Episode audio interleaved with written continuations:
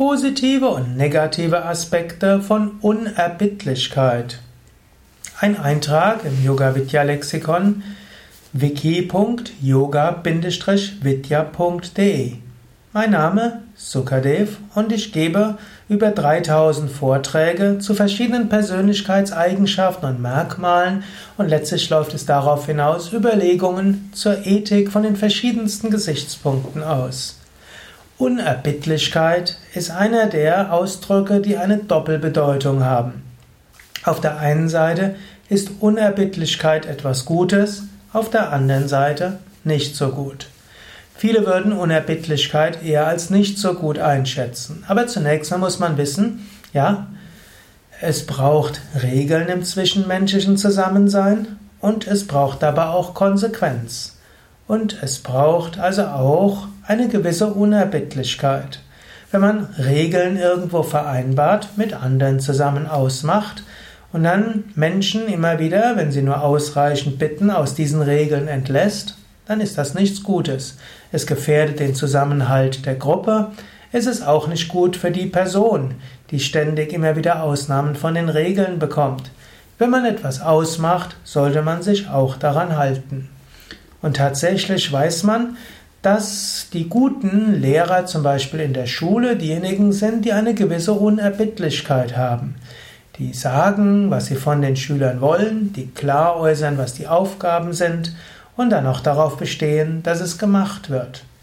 Genauso auch Menschen entwickeln sich, hm, besonders wenn sie einen Chef zum Beispiel haben, der eine gewisse Unerbittlichkeit hat im Sinne von er fordert etwas, aber und er ist herausfordernd, aber er ist eben auch verlässlich. In diesem Sinne sollte man öfters überlegen, auch im Umgang mit anderen eine gewisse Konsequenz, eine gewisse Unerbittlichkeit. Aber die Ethik ist immer nicht so einfach. Wenn es um Tugenden geht, dann gibt es immer Grenzen. Jede Eigenschaft übertrieben wird letztlich zu einem Laster. Und so ist es auch mit Konsequenz. Wenn du zu konsequent bist, zu unerbittlich bist, dann ist es unmenschlich. Der beste Lehrer ist auch der, der weiß, wann es dem Schüler zum Beispiel tatsächlich schlecht geht und er tatsächlich mal Hilfe braucht und man tatsächlich eine Ausnahme von der Re Regel macht. Die, auch bei der Kindererziehung wird gesagt, Konsequenz ist wichtig. Aber es ist auch mal gut, wenn sich Eltern hm, erweichen lassen. Es ist nicht gut, wenn die Eltern immer abgehen. In der Mehrheit der Fälle ist Konsequenz gut und eine gewisse Unerbittlichkeit gut. Aber manchmal muss man sich auch erweichen lassen. Und auch die herausfordernden Chefs, die von ihren Mitarbeitern viel fordern, auch die sollten öfters mal schauen, was brauchen die Mitarbeiter und vielleicht auch mal ungerade gerade sein lassen. In diesem Sinne, Unerbittlichkeit hat positive Aspekte, übertrieben nicht so gut.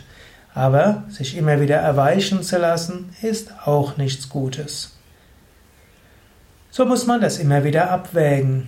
Und es ist auch gut, wenn du diese Vorträge hörst, dass du selbst überlegst, wie bin ich im Umgang mit anderen, mit meinen Kindern, mit meinen Mitarbeitern, mit meinen Kollegen. Bin ich verlässlich oder unverlässlich? Konsequent, inkonsequent, unerbittlich oder doch öfters mal barmherzig?